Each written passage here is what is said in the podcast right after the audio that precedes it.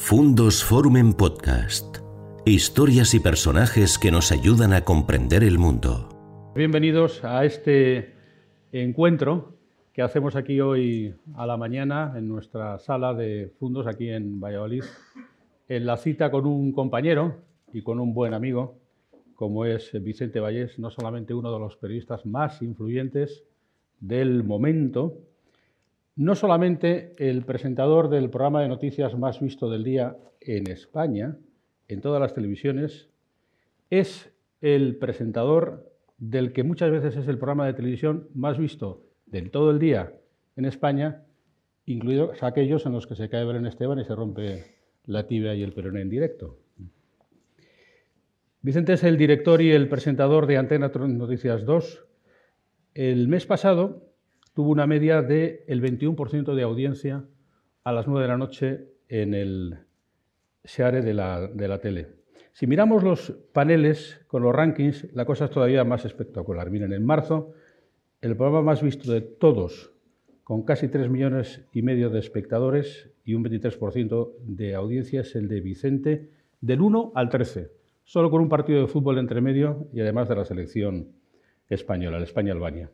Así que estamos esta mañana recibiendo con satisfacción al periodista del momento, a uno de ellos, que lleva tres décadas en el periodismo, en Telemadrid, en Televisión Española, en Telecinco, analista político, en El Confidencial, Antena de Oro, Premio Salvador de Madariaga, Premio Iris de la Academia y sobre todo, lo más importante, esa condición polifacética que le lleva a publicar libros de investigación como Trump y la caída del imperio Clinton o El rastro de los rusos muertos y ahora con Operación Kazán y con el premio Primavera de Novela de la editorial Espasa. Vicente es compañero nuestro y puedo decirles que no es sencillo encontrar a alguien con el compañerismo, el buen hacer y sobre todo la comprensión con que tiene Vicente con quienes trabajan o quienes hemos trabajado con, él. Así que le agradecemos que esta mañana se ha acercado a Valladolid a presentar su libro y luego también podremos ver esta charla completa, por si la quieren volver a disfrutar en el canal Fundos Forum, el de contenidos culturales. Gracias a quienes nos acompañan aquí, los oyentes de Onda Cero, espectadores de Antena 3 Televisión, los clientes, los amigos, colegas de los medios, gracias a autoridades, gracias al presidente de la Junta de Castileón, Alfonso Fernández Mañeco, que se ha acercado hoy aquí con su equipo, y gracias también a Luis Cañón, al director de Onda Cero, y a Silvia González, la delegada de Antena 3, que han montado esta mañana este encuentro para hablar sobre un libro de espías y de la Guerra Fría durante la guerra de Ucrania. ¿Tú sabías algo, Vicente, antes de escribir este libro, de lo de la guerra? No, no, no, no sabía lo que iba a ocurrir. El libro se terminó de, no ya de escribir, sino prácticamente de editar en noviembre, diciembre del año pasado, con lo cual eh, la, invasión empezó el 24 de febrero, con lo cual nadie sabía en ese momento lo que iba a ocurrir. Lo que sí puedo decir es que mm, quién es Putin sí lo sabía desde el año 2016, prácticamente, que es cuando eh, se celebran las elecciones americanas en las que gana Donald Trump y eh, allí ya realicé eh, una cierta investigación para el libro Trump y la caída del imperio Clinton sobre la injerencia rusa en aquellas elecciones. Continué con esa investigación en El rastro de los rusos muertos que se publicó en 2019 y quien leyera El rastro de los rusos muertos no se habrá sorprendido de lo que está ocurriendo ahora. Mm, la personalidad de Vladimir Putin viene reflejada en ese libro de ensayo y quien lea Operación Kazan ahora la verá reflejada también aquí, porque hay, digamos, un personaje que podemos calificar como eh, personaje espejo del presidente de Rusia, con un nombre ficticio, pero muchas de las cosas que hace, que dice, que le ocurren a este personaje de ficción son reales, son cosas que le pasaron, que dijeron o que ha hecho eh, que hace el actual presidente de Rusia. De manera que en algún aspecto Operación Kazán permitirá al lector entender quién es el hombre que ha ordenado la invasión de Ucrania.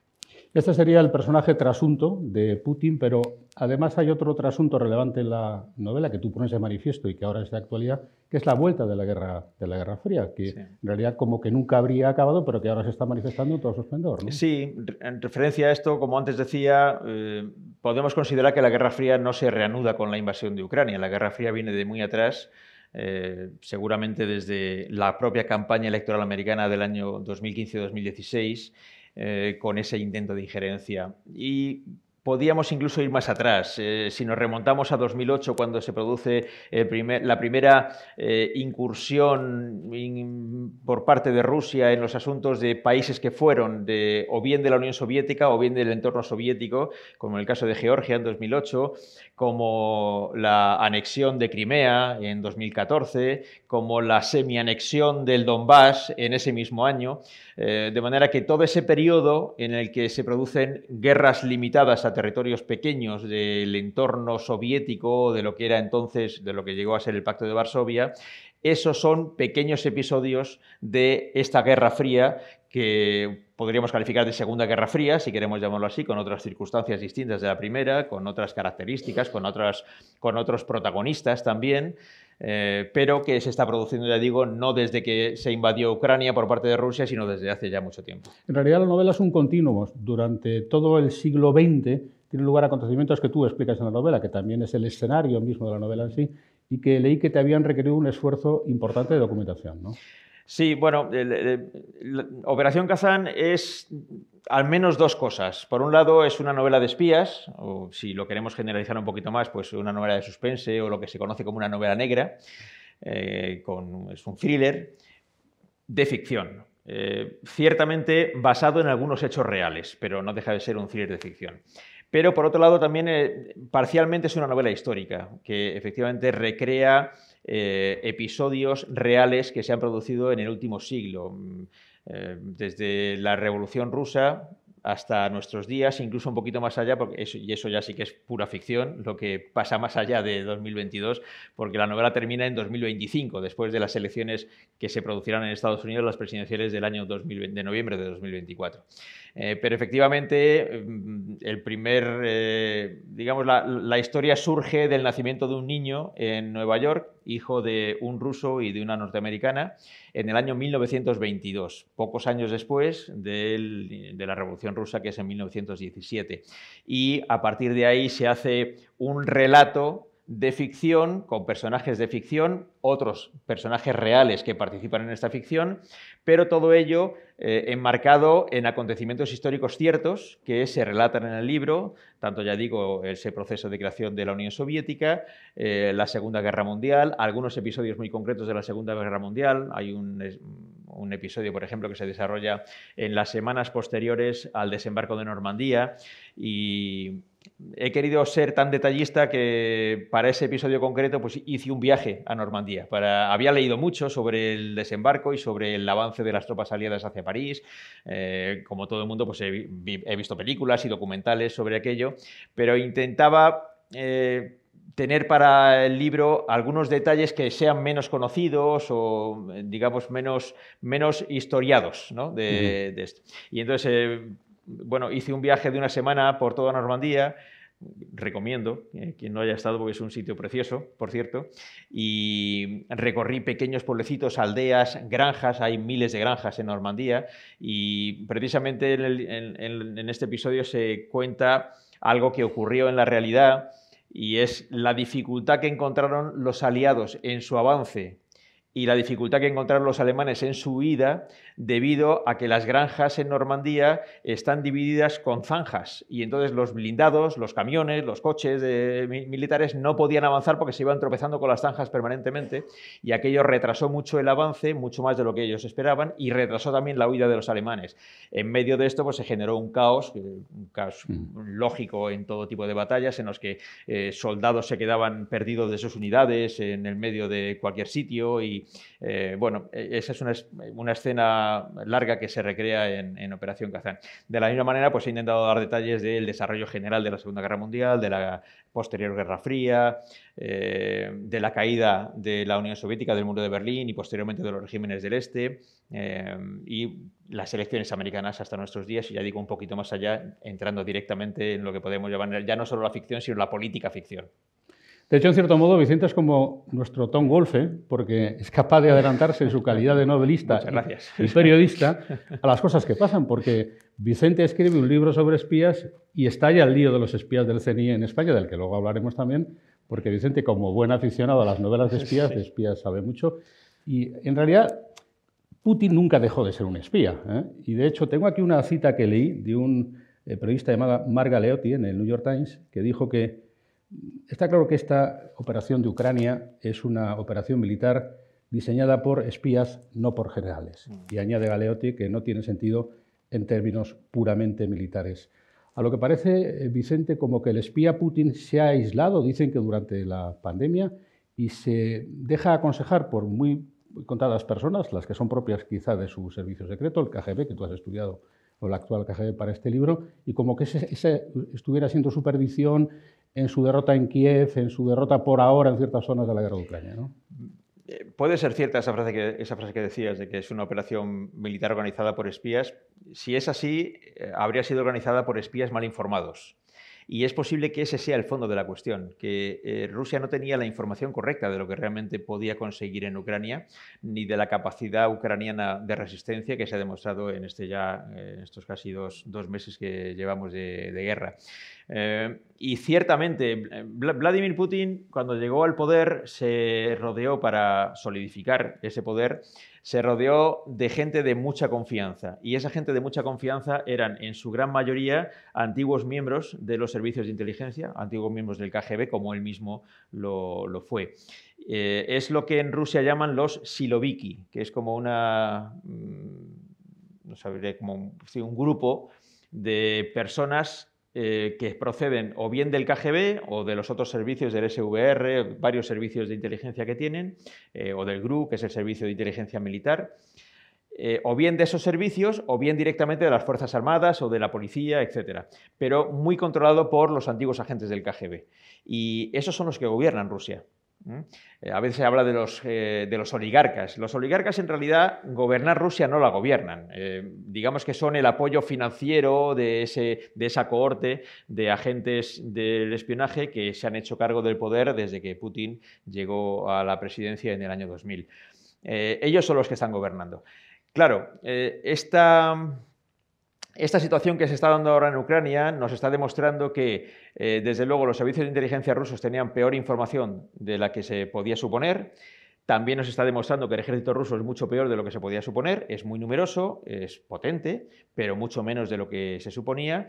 Y realmente también podemos suponer que si Rusia no tuviera una larga lista de armamento nuclear, eh, Putin no se hubiera atrevido a hacer lo que ha hecho y en el caso de que se hubiera atrevido a hacer lo que ha hecho, es muy posible que la OTAN hubiera acabado entrando en el conflicto y, habría expulsado seguramente a las tropas rusas, porque mm, por lo que se está viendo no tienen el poderío suficiente en, eh, una guerra convencional como para controlar a un país mucho más débil como es Ucrania en, ámbito, en el ámbito eh, puramente militar.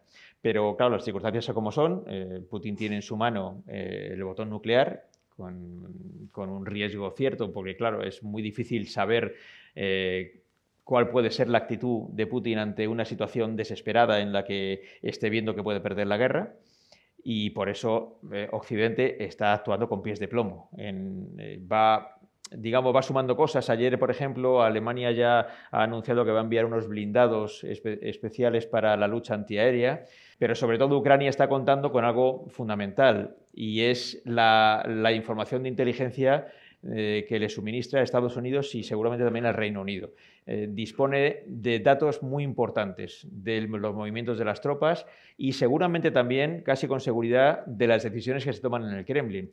Esto el Kremlin lo sabe y allí deben estar muy nerviosos con eso, porque debe haber una sospecha de que o bien Estados Unidos tiene un topo, eh, dentro hmm. de la cúpula del poder ruso, o bien a través de las nuevas tecnologías, de alguna manera están consiguiendo una información que llevó al presidente Biden unos pocos días antes de que se iniciara la invasión a anunciar que esa invasión se va a iniciar cuando todo el mundo estaba diciendo que eso no iba a ocurrir. No ya eh, Putin, que por supuesto decía que no iba a ocurrir, sino también sus propios aliados, Alemania o Francia, decían que estaba exagerando Estados Unidos y que eso no iba a ocurrir. Y efectivamente ocurrió.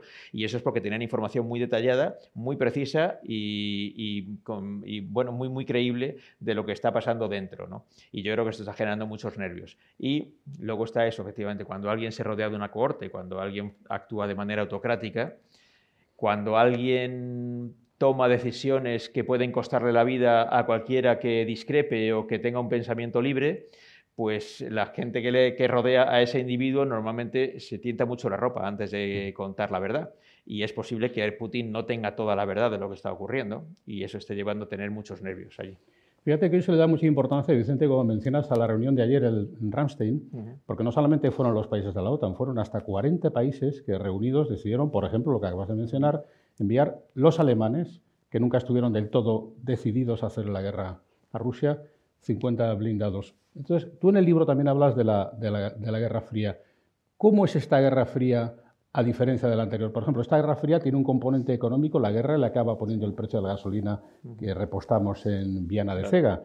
¿Esa guerra la estaríamos perdiendo, la guerra económica? La guerra económica no es algo que podamos estar contando día a día. No, creo que hoy podamos decir estamos ganando, estamos perdiendo la guerra económica. Eh, la guerra económica es un proceso que, cuya resolución vamos a conocer al final y va a tener efectos, los está teniendo de hecho. Es verdad que a mí me, cuesta mucho eh, darle a esto, a los efectos económicos sobre nosotros que está teniendo la guerra, darle mucha importancia teniendo en cuenta que a nosotros la guerra nos está costando pagar más por la gasolina mientras que a los ucranianos les está costando la muerte de su gente y la destrucción del país. Entonces, me parece muy frívolo eh, decir, bueno, es que eh, esta guerra es un desastre porque me cuesta más la gasolina. Eh, la guerra es una catástrofe por lo que supone en vidas humanas y en la devastación de un país que mm, tenía el derecho a querer entrar en la Unión Europea si lo deseaba o entrar en la OTAN, tenía derecho como país libre de tomar sus propias decisiones. Eh, ahora eso ya no va a ocurrir. Pero efectivamente estamos en una guerra, si no hemos entrado directamente en la guerra militar frente a Rusia, sí hemos entrado en, en un conflicto económico que va a tener consecuencias para las dos partes, sin ninguna duda pero en el largo plazo previsiblemente peores consecuencias para Rusia, porque no es un país tan fuerte. Eh, cuando escribí El rastro de los rusos muertos, tuve la ocasión de hablar con un antiguo agente de la CIA, ya retirado, que estuvo 30 años eh, al frente de un departamento dedicado específicamente a Rusia, de manera que conoce muy bien la, materia. He tenido ocasión de hablar con él también después para algunos detalles de Operación Kazán. Y este hombre, eh, cuando yo le entrevisté, hace ya, esto fue en el año 2018, eh, yo decía, digo, bueno, es que Rusia es un país muy poderoso, tiene eh, un armamento muy importante y tal, y él me decía, bueno, dice, Rusia la tenemos muy sobrevalorada, muy sobrevalorada. Decía, ni, ni es un país eh, potente militarmente, más allá de que tiene armas nucleares, pero en lo que se refiere al, y como se ha demostrado ahora en la guerra, ¿no?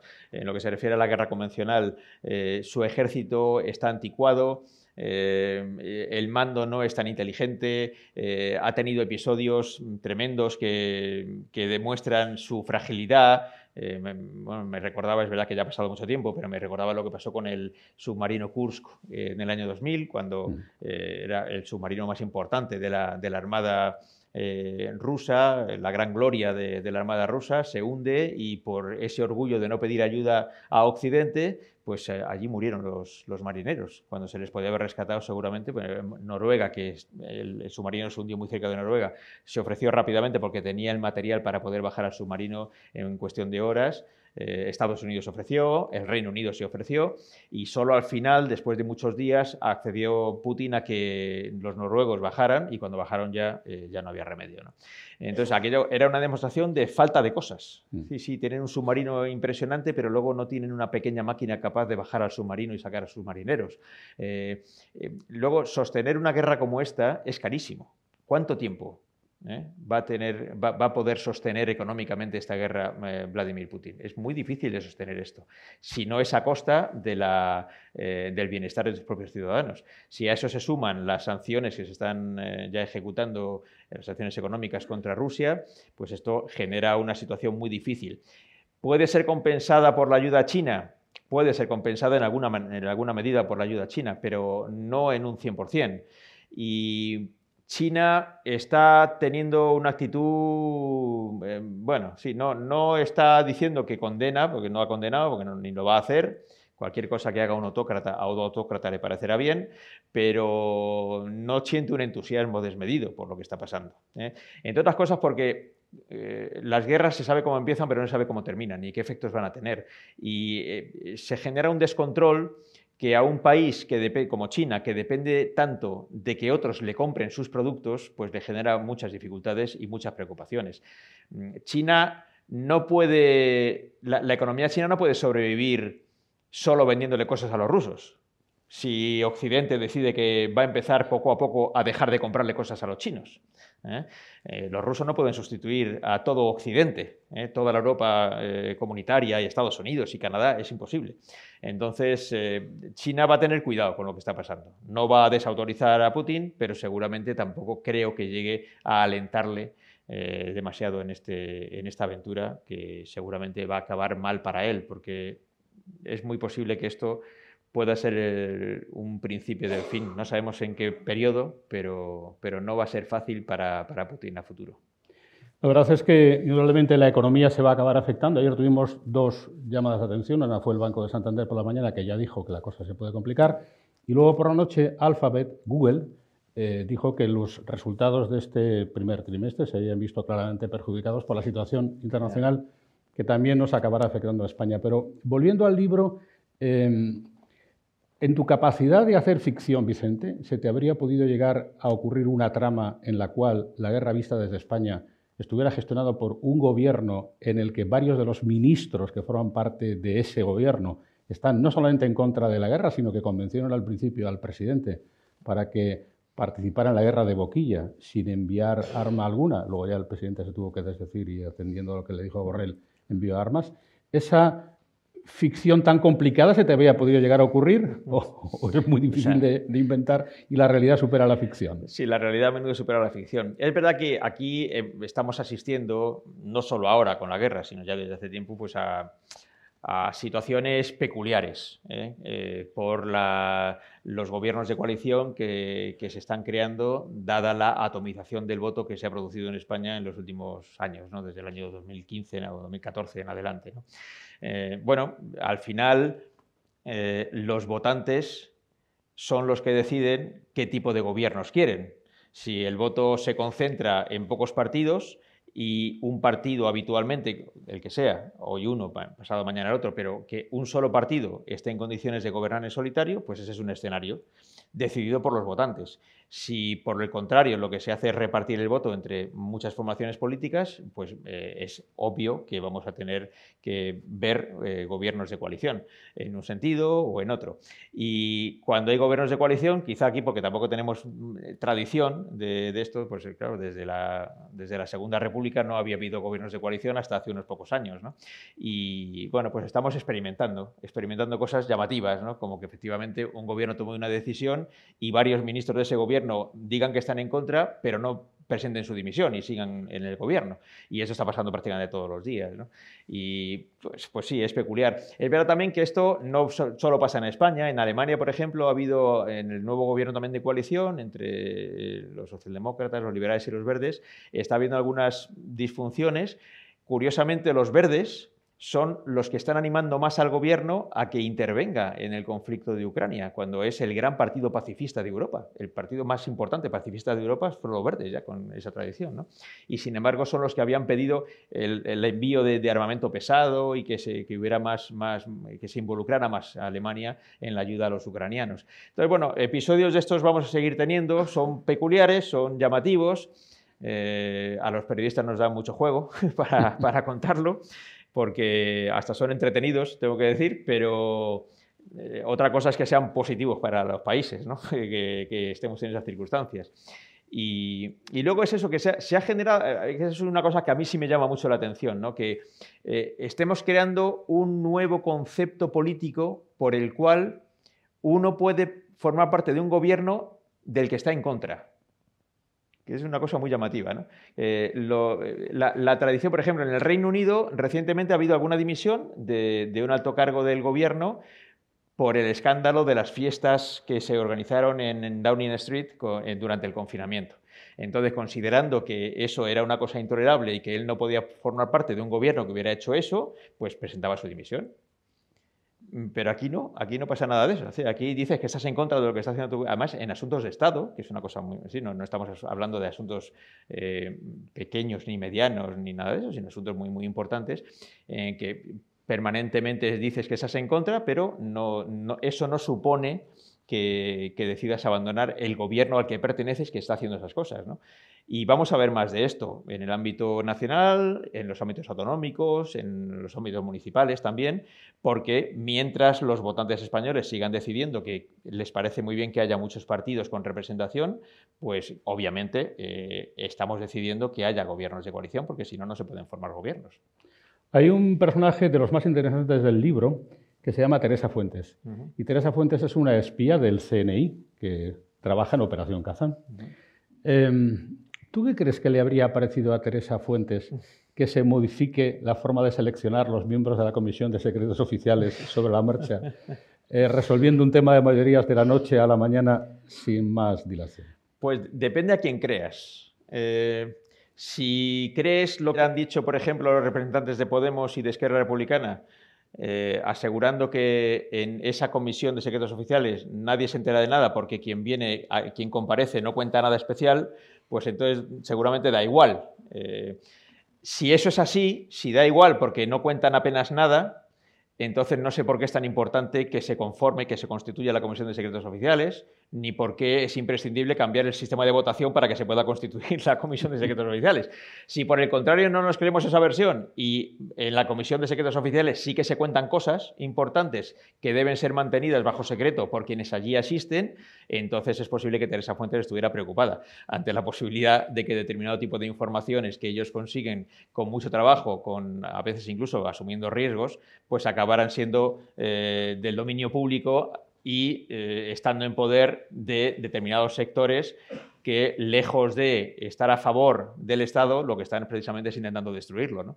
Pero mm, como no sabemos cuál de las dos versiones es la cierta, pues eh, no estoy en condiciones de poner nada en boca de mi amiga Teresa Fuentes, a quien admiro mucho, eh, porque es uno de mis personajes favoritos del libro. Pero bueno, yo tengo esa duda, tengo esa duda. Yo no he podido asistir nunca a una comisión de secretos oficiales, de manera que no puedo certificar si allí se habla de cosas muy importantes y muy secretas o lo que dicen allí es lo mismo que publican los periódicos. Entonces no, no, estamos en condiciones de asegurarlo. Quiero emplear los últimos minutos ya de este encuentro para hablar un poco de ti, de Vicente Vallés, que hay otra cosa que no deja de sorprenderme.